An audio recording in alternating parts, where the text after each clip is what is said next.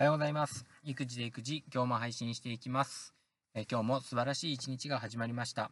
このチャンネルでは、子供も大人も共に成長しようというコンセプトのもと、育児短時間勤務の実際や子育て中の学びを配信していきます。よろしくお願いします。え今日は、えー、A Happy New Day という言葉について、えーお話ししようかなと思っています。え先日、このヒマラヤで、えーアンドゥ先生ですね、え今日も、え今日もじゃない、えどうせ幸せなんだからという、えーチャンネルをしている、え学校の先生がいるんですけれども、えその先生にはいつもいつもこう、なんかですかね、幸福感っていうか、なんかこう幸せとはっていうのをですね、いつも考えさせてもらえる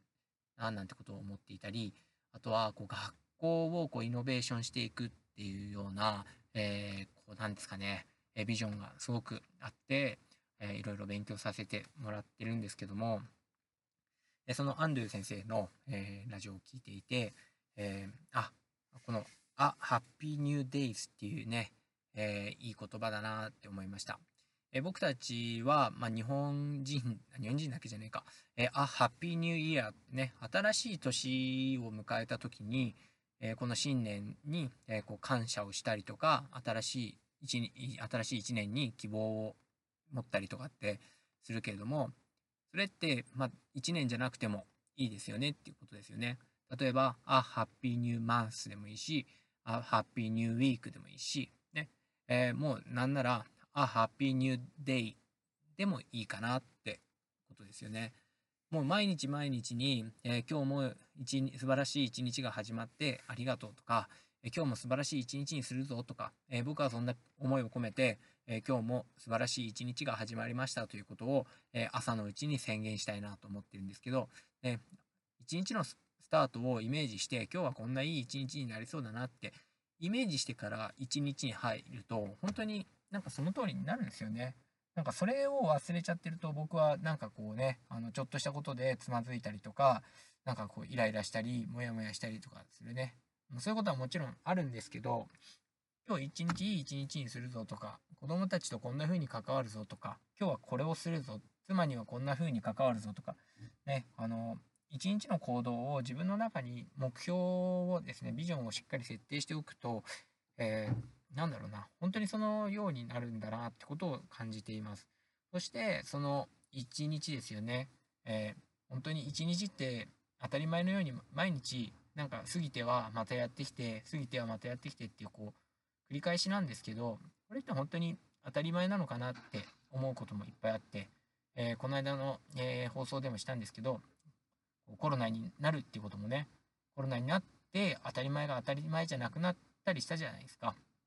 であと今もね大雨降って、えーこう災害になったりとかすると当たり前が当たり前じゃなくてああの次の日が来るってことが当たり前じゃないかもしれないし次の日が来たかもしれないけどもあハッピーなハッピーニューデイじゃないかもしれないし、うん、だからやっぱりこう一日一日を大事にすることだったり今日はこんな風に過ごしたいっていう目標を持つことだったり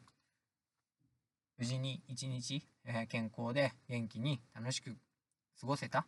えーそんな一日をしっかりとですねこう振り返るっていうか、えーすごく大事だななんてことを思います、え僕は育児短時間勤務っていうことで今ですねまさにそれを選択しようとしているわけですよね家族と過ごす時間自分自身がこう成長する時間っていうものを大事にしなきゃいけないなって改めて感じました。えーこうまあ、気負いすぎてもね気負いすぎても良くないんですけど、えー目標を持ってのこの一日なのかそれともただなんとなく過ごしてしまった一日なのかはこれが、うん、本当にトータルした時に大きな差になるんだろうなって、ね、一日一歩、えー一日0.1歩でもいいから、えー自分を何かねこう進められるような、えー努力をしていきたいなと思います。えよくですねこういろんなグラフとかでね0.1度変われば本当に数年後数時間数十年後の、えー、んですかね自分の座標っていうのは全然違うなんて言いますから、えー本当に毎日毎日をね大事にしていきたいなというふうに思いました。ということで、あハッピーニューデイズ今日も、